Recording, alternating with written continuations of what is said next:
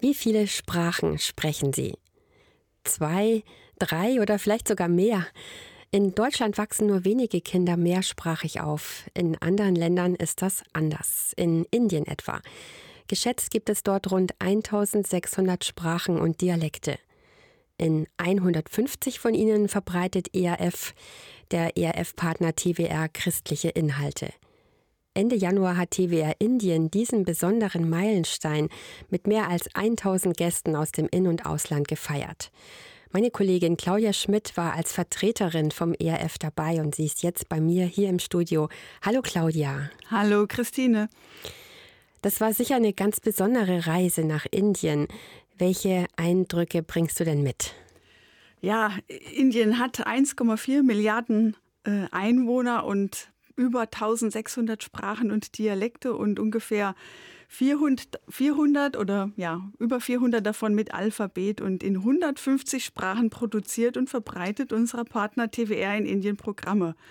Und was das heißt, habe ich erst so richtig erfasst, als ich dort war. Und 150 Sprachen, das war zunächst für mich auch einfach nur eine Zahl auf dem Papier. Und erst als ja zum Einstieg dieser Feierlichkeiten Vertreter aus allen Sprachen und Volksgruppen in ihren bunten und landestypischen Gewändern dann auf einer großen Bühne zusammenkamen, da wurde mir auch das Ausmaß erstmal so richtig greifbar. Das war sicherlich ein ganz spektakuläres Bild. Wie hast du das genau erlebt? Ja, das war es auf jeden Fall. Und äh, es hat mich erstmal mit Dankbarkeit und Freude erfüllt. Und ich dachte, Gott ist kreativ und im Himmel wird es mal bunt werden. Das, die gesamte Veranstaltung hat mich dann auch an einen Vers aus der Offenbarung erinnert, Offenbarung 7, Vers 9. Dort steht, dass irgendwann mal eine große Schar an Menschen aus allen Nationen, Stämmen, Völkern und Sprachen vor Gottes Thron stehen wird und alle werden Gott mit einer Stimme loben. Und genauso habe ich das auch erlebt. Am Ende dieser Feierlichkeiten gab es dann auch ein gemeinsames Abendmahl. Also die tausend Leute haben zusammen Abendmahl gefeiert und das Ganze endete dann mit so einem fulminanten Halleluja-Gesang. Ja, und da hast du ja einen kleinen Ausschnitt mitgebracht, den hören wir uns einfach mal an.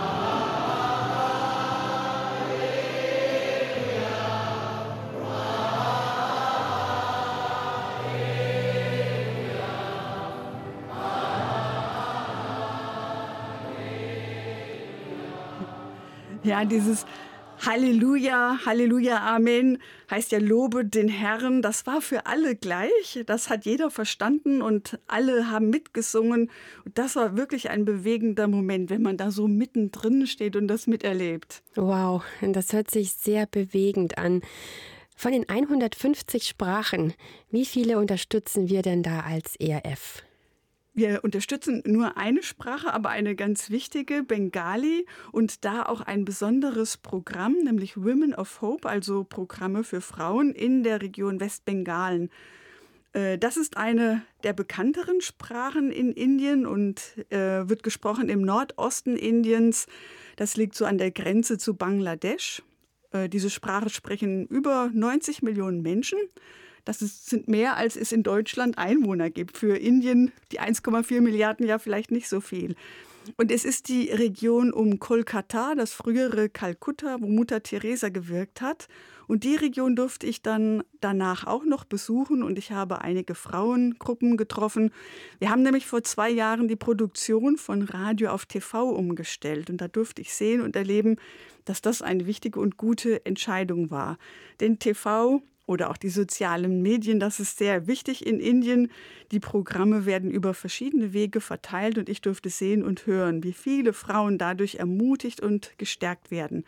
Und diese wichtige Arbeit wollen wir auch weiter unterstützen.